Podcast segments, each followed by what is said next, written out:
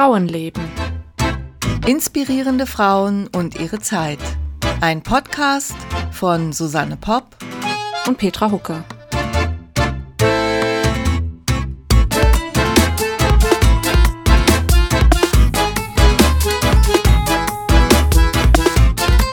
Hallo, liebe Petra. Hallo, guten Morgen. Bei dir scheint die Sonne. Nee, das ist die Schreibtischlampe. Das ist die Schreibtischlampe. Gestern war noch herrlich, aber heute ist es irgendwie hm, nicht mehr ganz so toll. Aber ich hatte ein schönes Wochenende. Ich war in äh, Schreibklausur sozusagen. Und den Tipp hatte ich von dir. Ja, ich habe das gesehen, aber es war halt ein äh, spontaner Tipp, den ich selbst noch nicht ausprobiert hatte. Schreibschule Send heißt das, ne? genau, ne? Schreibschule Overath. Send, ja, genau. Angelika Overath und ihr Mann Manfred Koch.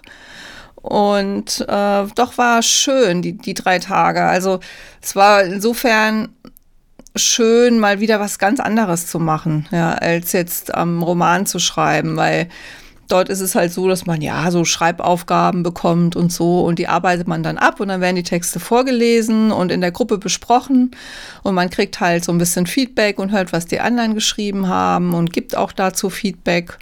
Und es war eine nette kleine Gruppe, sechs Personen, also sechs Frauen insgesamt, also mit mir. Und äh, natürlich alles mit Masken und noch einem Test vorher und Abstand und aber war schön. Mhm. Also kann ich empfehlen. Kannst du auch mal machen. Ja, ich hoffe, dass sie das nächstes Jahr wieder anbieten. Dann ist Corona ja hoffentlich vorbei, soweit. Ja, die bieten es auch dieses Jahr. Reisen. Ja, genau. Die bieten es auch dieses Jahr äh, weiter an, aber ähm, muss ich das dann schon immer ein bisschen überlegen auch. Ne? Und die, die Anreise aus München ist ja jetzt auch ein bisschen Eben, weiter. Genau, von Zürich ins Engadin fahre ich schon auch dreieinhalb Stunden. Mhm immerhin. Aber war, doch, war, war eine schöne Zeit und war auch irgendwie wirklich ganz spannend, mal wieder was ganz anderes zu machen. Jetzt bin ich wieder im 19. Jahrhundert. Heute gehen wir sogar noch weiter zurück. Oh ja. 17. Jahrhundert. Genau. Die Klickel von Hameln, die Frau mit dem lustigen Namen. Ja, sie hat zwei Namen, das erkläre ich dann aber gleich. Äh, genau. Und es war eine, eine äh, jüdische Kauffrau, über die bin ich gestolpert, als ich über Bertha Pappenheim recherchiert habe, die die nächste Folge bekommt. Oder eine der nächsten Folgen. Da sind wir gerade noch etwas uneins. Und äh, genau, deswegen ist sie mir da aufgefallen und ich fand das so interessant, dass es eine Autobiografie gibt von einer jüdischen Frau, einer jüdischen Kauffrau aus dem 17. Jahrhundert. Genau, das ist halt vor allem dieses sehr seltene Zeitdokument im Grunde, ne? warum wir die Geschichte ausgesucht oder warum du die Geschichte ausgesucht hast, weil es sowas einfach selten gibt.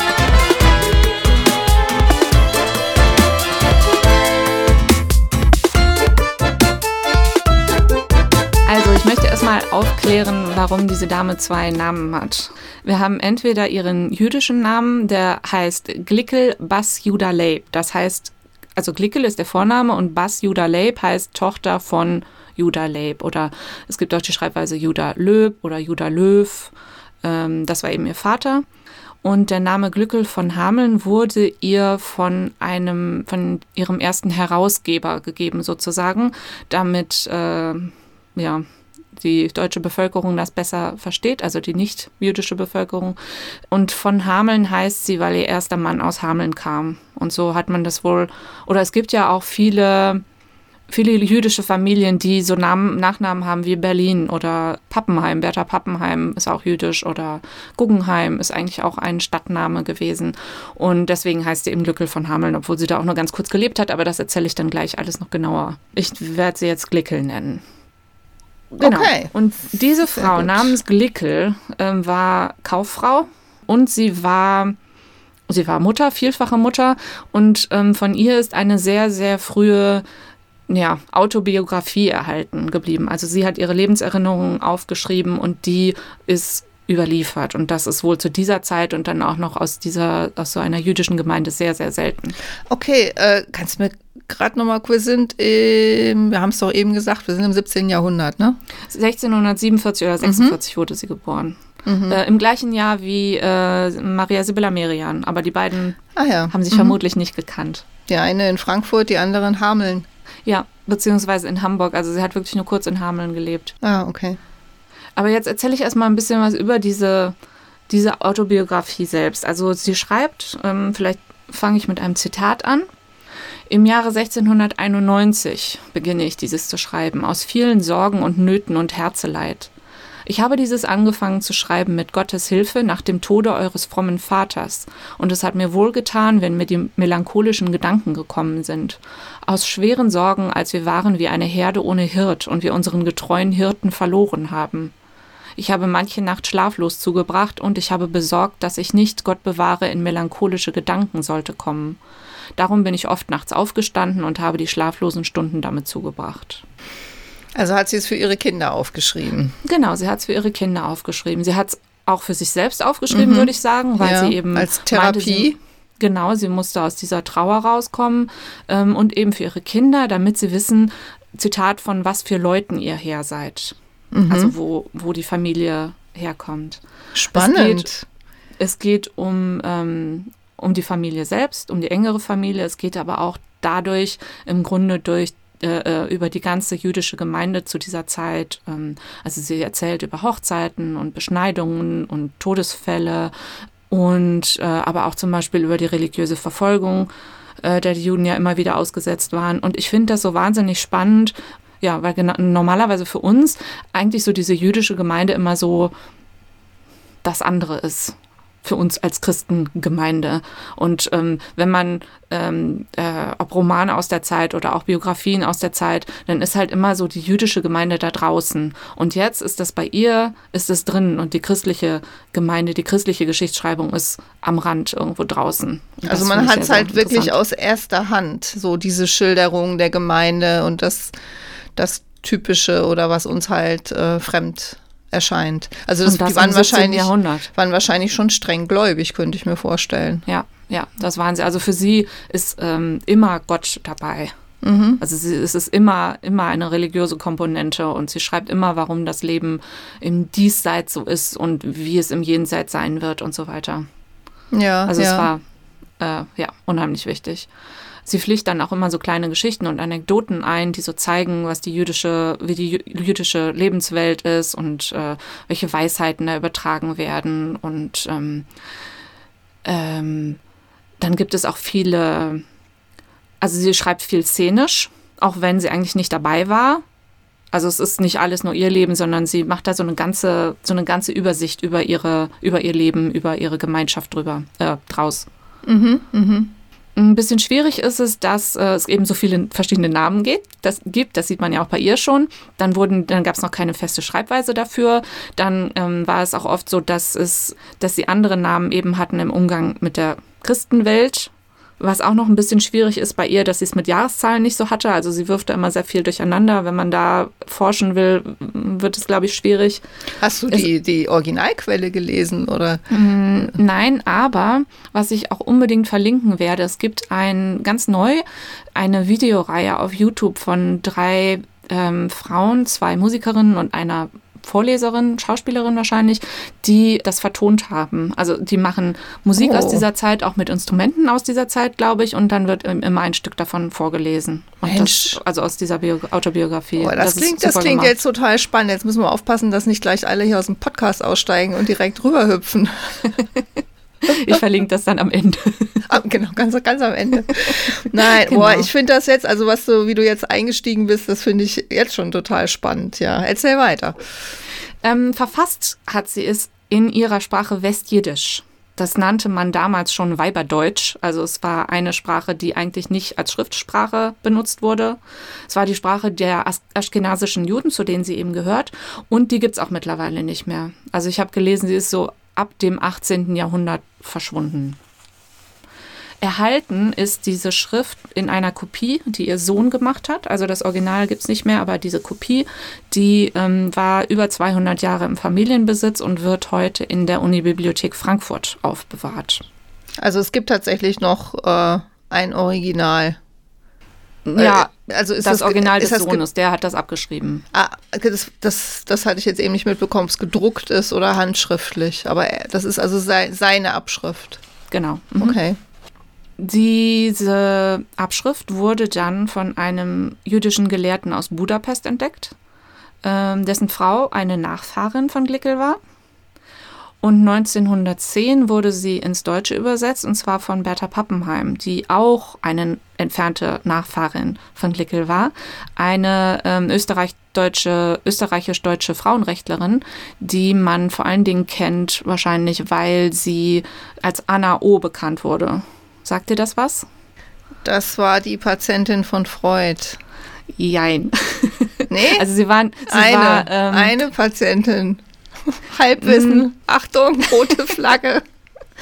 Sie war die Patientin von Josef Breuer und das war ein Kollege von Freud und Freud hat diese Fallstudie in seine Fallstudien zur Hysterie aufgenommen. Ach, deswegen, weil ich wusste Genau. nur irgendwie Freud und Anna O. Und, Genau. Ah, es war eine Fallstudie immerhin. Da war es nicht ganz, war es nicht ganz verkehrt. Das macht aber nichts, weil äh, die habe ich auch schon vorbereitet, die gute Bertha, und die erzähle ich dann äh, nächstes Mal, weil das eben so gut mit der Glickel, Glickel zusammenpasst. Ja, wunderbar. Sehr schön, ja.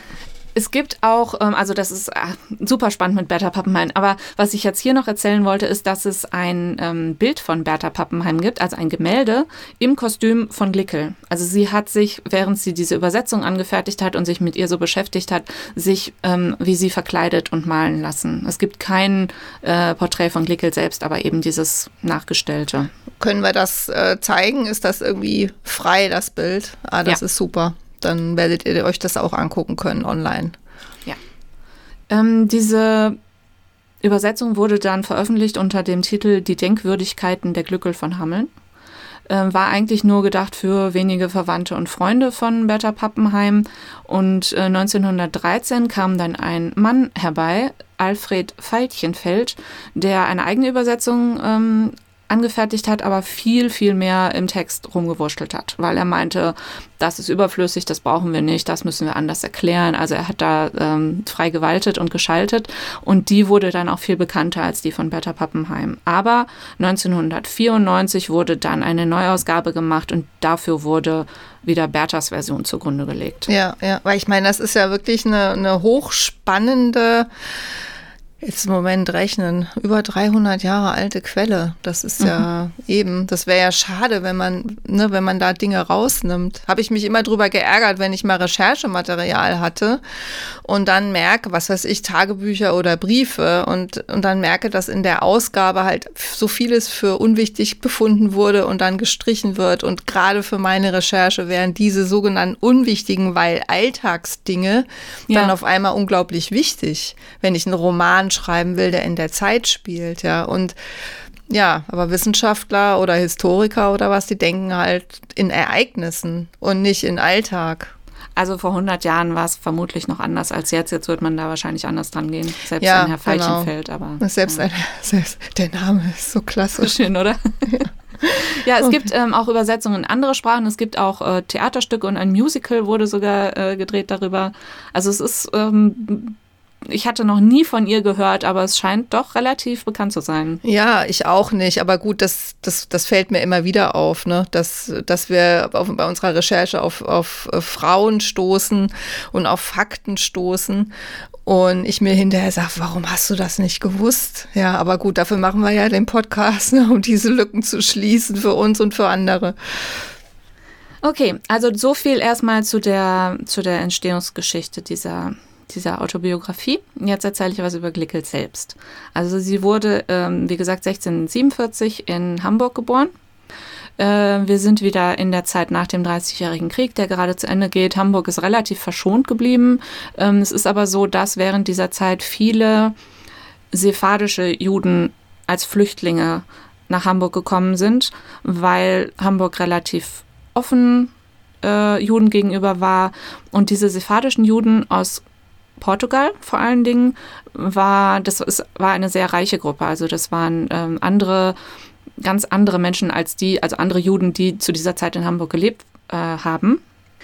Und die, die da schon in Hamburg oder in Altona gelebt haben, hatten so ein bisschen Angst, dass wenn jetzt diese, diese ganz andere Gruppe kommt und so sich ähm, ganz anders darstellt und eben so ihren Reichtum nach außen trägt, dass die christlichen Hamburger Bewohner da negativ drauf reagieren. Und dass sie alle Juden in einen Topf werfen und dann wieder irgendwelche, ja, vielleicht nicht gleich Pogrome losgehen, aber auf jeden Fall, dass, äh, dass sie da vielleicht wieder äh, äh, beschnitten oder rausgeworfen werden. Aber ähm, also wie gesagt, sie hat, sie hat in Altona gelebt, nicht in Hamburg. Ich werfe das immer durcheinander, weil Altona damals nämlich noch dänisches Gebiet war. Also sie waren Untertan des äh, Dänenkönigs Christian IV. Der war relativ tolerant eben, was die Juden anging. Es waren, sie waren sogenannte Schutzjuden, also das hieß, sie durften dort leben und arbeiten, hatten zwar keinen Anspruch auf bürgerliche Rechte, mussten sich dafür aber an die Gesetze halten. Also ein ganz merkwürdiges Leben, ein sehr unsicheres Leben, würde ich sagen. Genau, also da, da wächst Lickel auf und hat auch wohl eine relativ äh, angenehme Kindheit. Ihren Vater nennt sie immer in dieser Autobiografie immer nur meinen Meister und Lehrer. Okay. Sie ist überdurchschnittlich gebildet. Sie besucht die äh, jüdische Elementarschule, den, ich hoffe, ich spreche das richtig aus, Cheder. Sie konnte auch Hebräisch, was sonst eigentlich nur den Männern vorbehalten war. Ähm, weil die eben, also Hebräisch war so die Sprache des Gottesdienstes und der Rabbiner, aber nicht die Sprache, die man auf der Straße gesprochen hat und in Altona natürlich sowieso nicht. Ihr Vater war im Handel tätig, also er war auch schon Kaufmann. Das, was, das war ein sehr wichtiger ähm, Zweig für die jüdische Gemeinschaft, weil Juden kein Land haben durften. Und deswegen mit irgendwas mussten sie ja Geld verdienen. Es gab dann nicht irgendwie so eine offizielle Ausbildung, wie man auch zum Kaufmann wird, sondern eine Lehre in der Familie oder in einer befreundeten Familie. Dann gibt es auch immer so dieses Stereotyp von Juden, die mit Geld handeln oder die für den Geldwechsel verantwortlich waren. Und das war auch der Fall, weil der Geldwechsel für Christen eben kein ehrenwertes Geschäft war. Und das ja. haben sich eben die jüdischen Männer vor allen Dingen da zur, zur, zunutze gemacht. Ja, ich wollte gerade sagen, weil eine Ausbildung in dem Sinne haben doch Frauen wahrscheinlich eher nicht machen dürfen. Frauen sowieso nicht. Nee, nee, oder Mädchen. Also nee. wenn sie was gelernt hat, dann war das mehr so, so, so, so krumm, die abgefallen sind. Oder also so eine Grund, so eine Mädchenbildung gab es schon, aber keine Berufsausbildung. Nein, also wie gesagt, sie war in der Elementarschule. Mhm.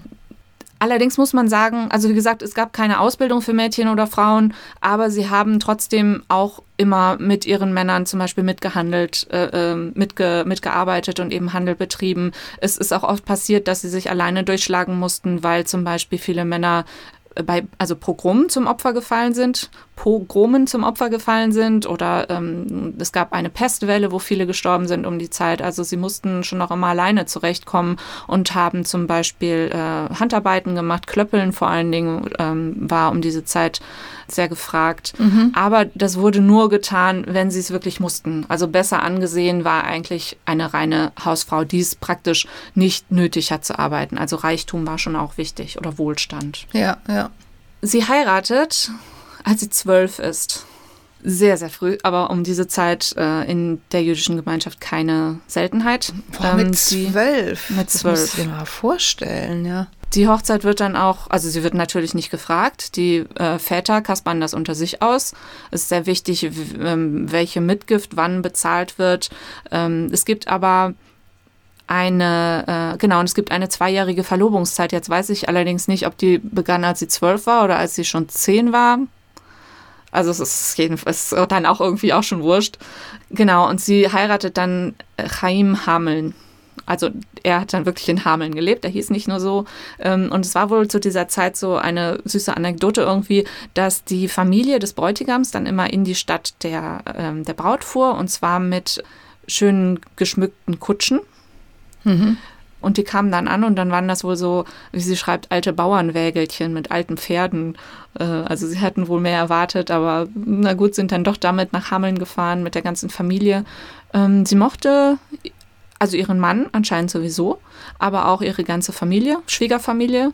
Sie erzählt zum Beispiel von dem Vater, der immer früh aufsteht, um im Talmud zu lesen und so dabei vor sich hin brummelt. Zitat, mit einem schneeweißen Bart bis an den Gürtel und seinen Backen ritzerot.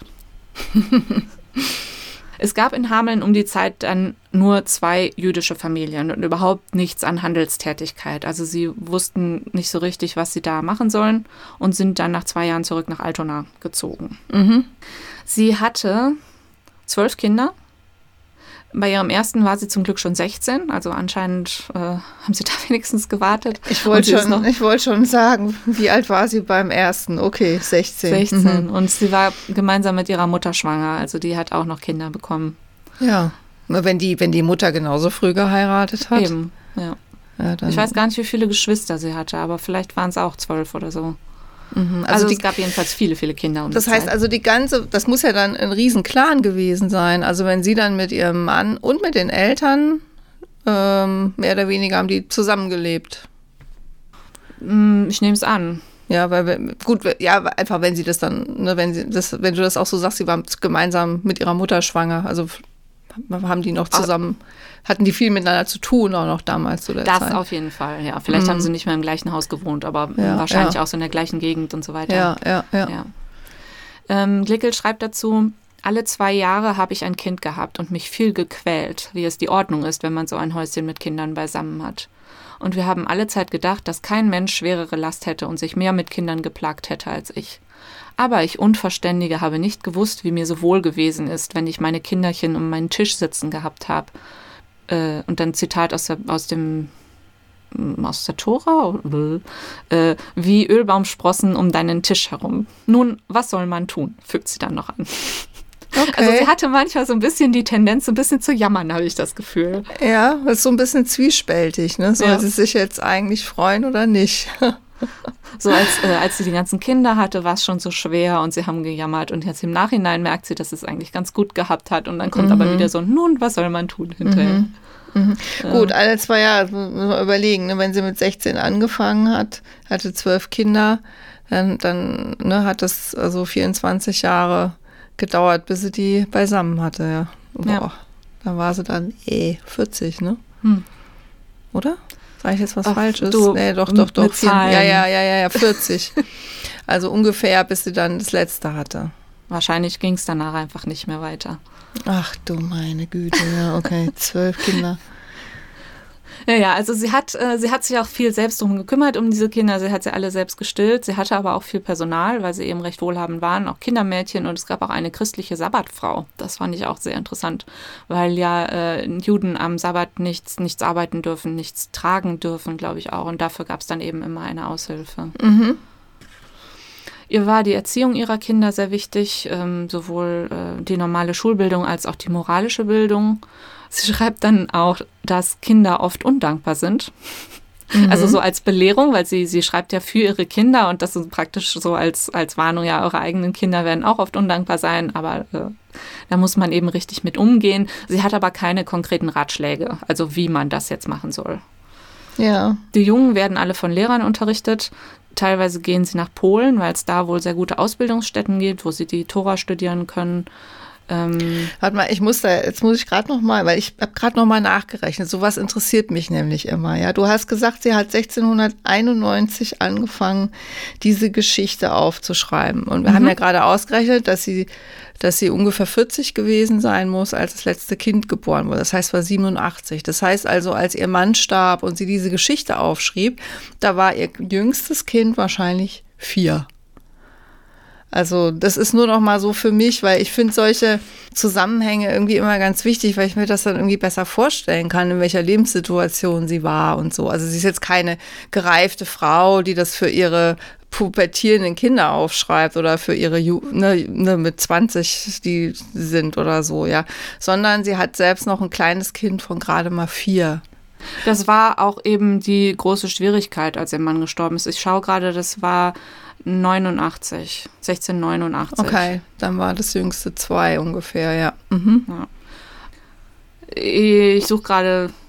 Jetzt hast jetzt du meine Struktur die, durcheinander gemacht. Oh Gott, ich habe dich rausgebracht, es tut mir leid. Soll ich das jetzt schon erzählen oder später? Nein, ich muss bei meiner Struktur bleiben, damit ich hier nicht ganz durcheinander komme. Bleib bei deiner Struktur. Also, wo waren wir denn?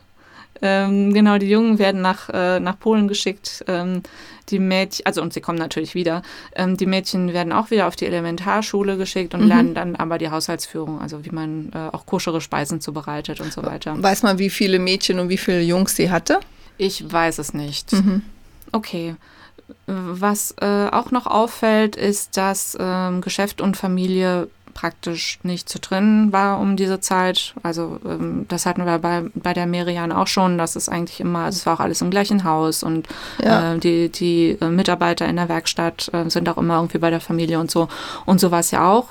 Der Mann hat ähm, mit äh, Luxusgütern gehandelt, also mit Gold und Perlen und Diamanten und Tuchwaren und so weiter. Und das war eben für diese Zeit nach dem Dreißigjährigen Krieg ähm, genau richtig, weil die Leute jetzt wieder mehr Geld hatten und äh, sich Luxus wünschten. Der war viel, viel in ähm, anderen Ländern unterwegs. In Amsterdam war er oft, das war ja damals so diese florierende Hafenstadt und ähm, war viel auf Reisen, was gar nicht so ungefährlich war, weil die Leute eben wussten, ah, wenn die Hunden unterwegs sind, die haben immer so viel Geld dabei, weil die ja handeln. Also man wurde oft überfallen und ähm, das wurde dann auch nicht immer verfolgt. Also weil, weil der Polizei eben diese ja, Menschen zweiter Klasse nie so wichtig waren, wie wenn es Christen gewesen wären. Also sie musste auch immer Angst um ihren Mann haben, wenn der ja. weg war. Und sie konnten sich ja nun mal nicht jeden Tag noch eine SMS schreiben oder auf WhatsApp ein bisschen chatten. Worauf man sich aber verlassen konnte, waren andere Juden. Also in jeder ähm, Stadt gab es irgendwie ansässige Juden, die dann einem auch geholfen haben. Also da mhm. konnte man dann übernachten und die kannten dann den Nächsten und so weiter. Ähm, Glickel war, schreibt sie, relativ gleichberechtigt in ihrer Ehe. Also der Mann hat sich zum Beispiel auch um die Kinder gekümmert und hat sie auch gefragt, äh, was neue Geschäfte angeht. Sollen wir das machen? Sollen wir das nicht machen? Ist das moralisch oder nicht? Weil das war immer sehr, sehr wichtig. Immer, wie gesagt, immer dieses auf Jenseits gerichtete ist das, was wir in dieser Welt machen, richtig, damit es uns später gut geht. Es gab dann um die Zeit auch eine Messias-Bewegung, wo sie so ein bisschen ähm, sich reingesteigert hat, sage ich mal. Und zwar war das ein Rabbi aus Ägypten, der hieß Rabbi Sabbatai Zvi. Der erzählte, die Erlösung ist nah, verkauft euer Hab und Gut, folgt mir, bereitet euch auf den, auf, auf den Auszug vor. Also weil für Juden diese Messias-Bewegung auch immer hieß, es wird ein Land für euch geben. Also zieht mhm. aus eurem Land aus, um in euer gelobtes Land zu kommen. Also sie hatten nicht das Gefühl, im gelobten Land zu sein. Ja, leider wird dieser Rabbi Sabbatai Zvi dann aber in Konstantinopel von äh, Muslimen gefangen genommen und muss konvertieren. Äh, macht das aber wohl irgendwie nicht richtig und stirbt in Gefangenschaft.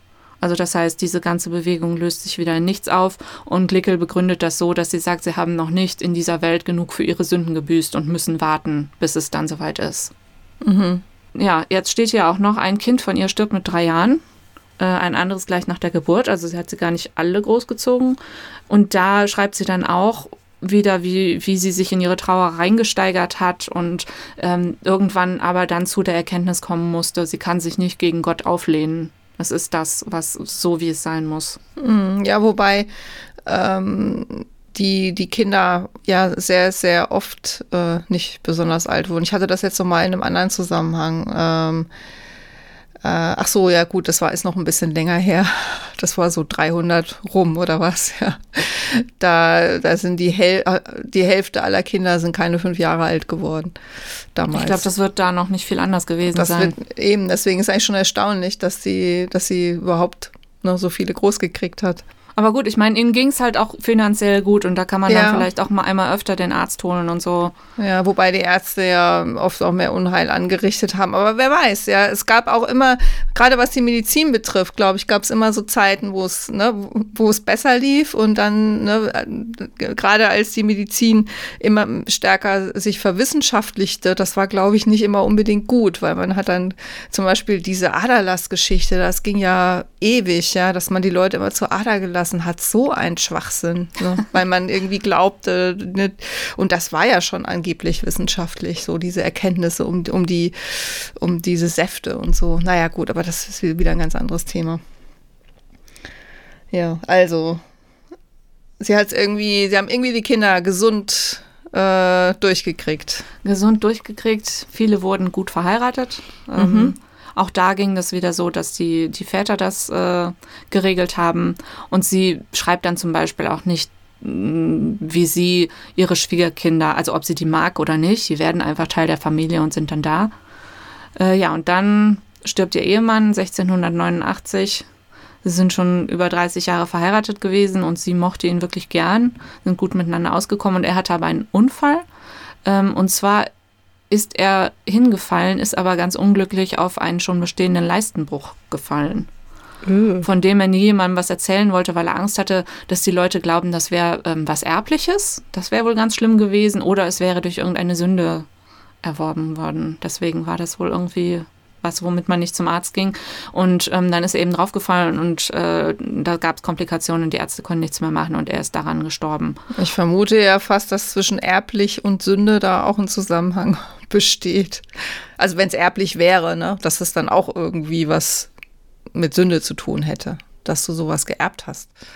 Ja, ja, könnte das sich, ja, könnte mhm. verbunden sein, ja. Ähm, und Lickel darf ihn vor ihrem Tod, vor seinem Tod nicht anfassen, weil sie gerade menstruiert. Oh, okay. Und sie schreibt, ich habe den lieben Mann 30 Jahre lang gehabt und alles Gute von ihm gehabt, was sich eine ehrliche Frau nur wünschen mag. Jetzt habe ich niemanden mehr, dem ich mein Leid klagen, niemanden, auf den ich mich stützen konnte. Alle meine Sorgen hat mir der liebe Freund ausreden können und durch seinen Zuspruch kam mir alles leichter vor. Darum muss ich immer weinen und werde ihn mein ganzes Leben nicht vergessen. Hm. Ja, kommen ihm selbst fast die Tränen. Man muss allerdings dazu sagen, er hinterlässt ja auch 20.000 Reichstaler Schulden. Mhm. Aber das, ähm, also es hört sich so viel an, aber es war wohl eigentlich gar keine Ausnahme, dass, äh, ähm, dass Kaufleute mal so hohe Schulden hatten, weil so wie es damals noch kein WhatsApp gab, gab es halt auch kein Konto, wo man am nächsten Tag das Geld drauf hatte, sondern es war halt immer so, es musste irgendwie transportiert werden und da mussten erst die Waren irgendwo ankommen und das Geld wieder zurück und so. Und deswegen war das wohl gerade zu diesem Zeitpunkt ein sehr hoher Betrag, den sie dann aber zu begleichen weiß. Ja, ja, ja. Also klar, da wurden dann irgendwie Wechsel ausgestellt und so unter Schuldscheine und die mussten dann an anderer Stelle wieder eingelöst werden. Ich habe das auch immer noch nicht so hundertprozentig verstanden, wie es damals funktioniert hat.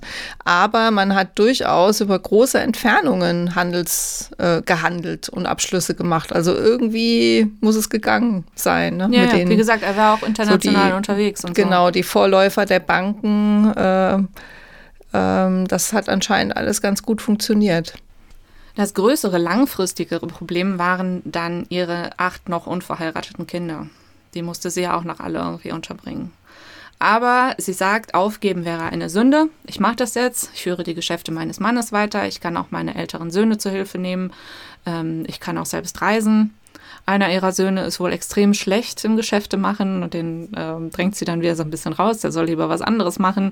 Ähm, und allgemein machen dann alle wirklich eine gute Partie. Teilweise heiraten sie sogar noch nach oben, in Anführungszeichen. Mhm. Aber für die, also die Geschäfte, das macht sie selber weiter. Mhm. Hätte sie denn heiraten, wieder heiraten können?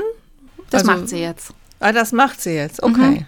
Eine ihrer Tochter, Töchter äh, empfiehlt ihr nämlich einen Mann, ähm, die Tochter ist nach Metz gezogen, nach Frankreich, und da äh, gibt es einen gewissen Hirsch Levi, der ist Gemeindevorsteher und Bankier und ist gerade Witwe geworden. Mhm. Seine Frau Blümchen ist gestorben. Gibt so schöne Namen: Blümchen und Glückchen und Freudchen. Ja, und Blümchen ist gestorben. Und ähm, Glickel denkt sich, hm, man kann es ja mal ausprobieren. Metz ist eine Handelsstadt, er handelt auch und Juden werden in Metz geduldet. Es gibt sogar eine Synagoge. Und ja, was den Mann angeht, verlasse ich mich mal drauf, was meine Tochter sagt. Wenn die den passend findet, ähm, dann mache ich das, weil sie will auch äh, niemandem zur Last fallen. Also sie will nicht, dass, sie, dass die Kinder sich um sie kümmern muss. Sie überlegt dann wohl kurz, ob sie die letzte Tochter noch verheiraten soll und dann ins Heilige Land zieht äh, weil sie sowieso glaubt, so einen zweiten Mann wie ihren Chaim findet sie sowieso nicht mehr. Aber ja, sie schaut sich dann äh, Hirschlevi an, begleicht noch schnell die letzten Außenstände und ähm, verlässt ihr Leben in, äh, in Altona. Bisschen ängstlich, bisschen traurig. Sie wird dann aber schon auf der Reise in Empfang genommen. Also ihre Schwiegerfamilie kommt ihr entgegen. Eine Verwandte äh, mit Lebkuchen hat sie dabei und äh, die beiden werden gleich Freundinnen. Also ein sehr schöner Anfang ja, Hirsch-Levi begrüßt sie dann und zeigt ihr dann so seinen Reichtum, was sie alles hat und womit er handelt. Und sie schreibt, äh, sie hat aber nie was von all dem vielen Schmuck zum Beispiel geschenkt bekommen. Oh. Hm. Sie hat es dann da nicht ganz so einfach. Also sie heiratet ihn tatsächlich. Sie kann aber kein Französisch, was sie erst noch lernen muss. Ja, dann nimmt sie dann so äh, ihre jüngsten Kinder mit? Muss sie ja eigentlich, oder? Ja, ich weiß nicht. Also hier äh, äh habe ich stehen, sie überlegt, ob sie ihre letzte verheiraten soll. Das heißt, vielleicht hat sie die, entweder die noch mitgenommen, die jüngste, oder sie hat sie wirklich noch verheiratet und ist dann gegangen. Mhm. Aber sie schreibt, ja gut, das kriege ich jetzt mit den Zahlen gerade. Nee, das stimmt, vorhin die so, müssen dann wirklich noch sehr jung gewesen das sein. Das habe ne? ich jetzt vorhin so schön ausgerechnet mit den 24 Jahren. Also an irgendeiner Stelle stimmt dann da was nicht. Ja, Weil das, äh, vielleicht hat sie die Kinder ja doch, vielleicht hat sie die ja doch ein bisschen schneller gekriegt. Du hast ja auch schon gesagt, sie war eigentlich gar nicht so gut damit, ne? Mit den Jahreszahlen und dass sie das immer durcheinander das bringt. Passt jedenfalls. Ja. Naja, also sie, sie ist da jetzt jedenfalls, ich weiß nicht, ob mit den jüngsten Kindern oder ohne, aber die Kinder ihres äh, neuen Mannes machen ja auch ein bisschen Sorgen, weil die natürlich immer noch ihre Mutter vermissen. Also sie wird da nicht so gut aufgenommen und sie muss auch nicht das Haus führen, weil es da eine, wie heißt das, Hausfrau, Hausverwalterin gab. Ja, und dann passiert es auch noch, dass der gute Hirschlevi bankrott geht und flieht, damit er seinen Gläubigern entkommt. Was für sie natürlich eine große, große Schande war, weil es ja, ja immer darum ging, moralisch zu handeln und äh, ein gutes Leben zu führen. Dann kommt der Gerichtsvollzieher. Also er flieht, aber er nimmt sie nicht mit. Er nimmt sie nicht mit.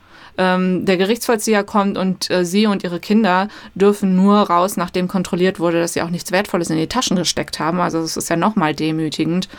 Und sie sagt auch, das hat sie eigentlich wirklich nicht verdient. So, ähm, er ist dann aber anscheinend zurückgekommen. Irgendwie fehlt hier was in meinen Aufzeichnungen. Aber ich glaube, er ist dann zurückgekommen, weil sie mit ihm noch zusammengelebt hat und er zehn Jahre lang äh, unter Gicht gelitten hat und sie sich auch noch um ihn kümmern musste. Und 1712 ist er dann gestorben. Sie schreibt, er ist zu seiner Ruhe gegangen und hat mich in Elend und Trübsal sitzen lassen. Ich habe wenig Geld für meine Eheverschreibung bekommen, nicht ein Drittel von dem, was mir gebührt. Also es kann ja eigentlich jetzt doch nur so gewesen sein, dass das Jahr, äh, was wir ausgerechnet haben, wo sie begonnen hat aufzuschreiben, ne, dass das also wirklich äh, einfach, dass sie über eine lange Zeit hinweg geschrieben hat, ne, diese Geschichte aufgeschrieben hat. Ja, wenn sie 1691 ja, angefangen hat genau. und er genau. stirbt 1712, dann Eben. hat sie die ganze Zeit währenddessen ja. Geschrieben. Genau. Und dann passt ja. das jetzt auch wieder so zusammen. Ne? Dann ist das wirklich ein bisschen wie so ein Tagebuchartig, ne? dass sie das also immer fortgesetzt hat, diese, diese Notizen. Mhm. Okay.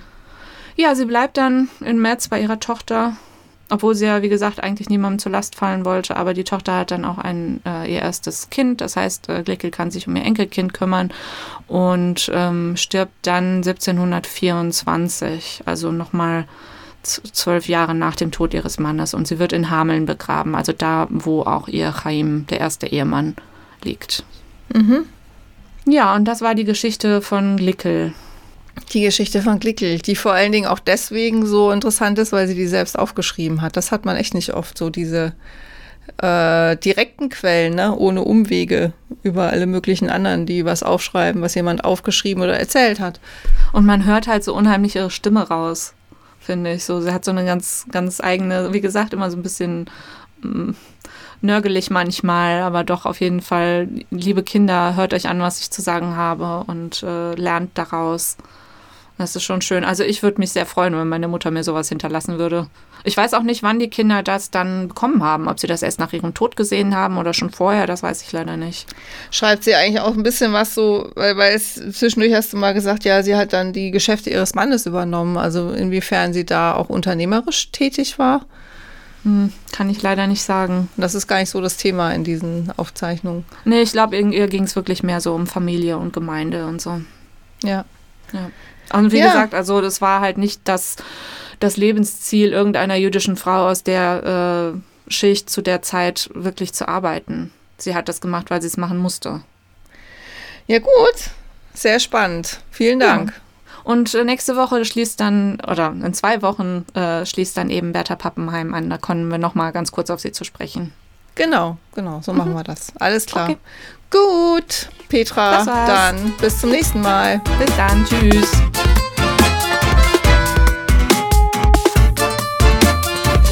Wenn euch die Folge gefallen hat, dann freuen wir uns sehr, wenn ihr unseren Podcast abonniert und vielleicht sogar positiv bewertet auf den einschlägigen Plattformen.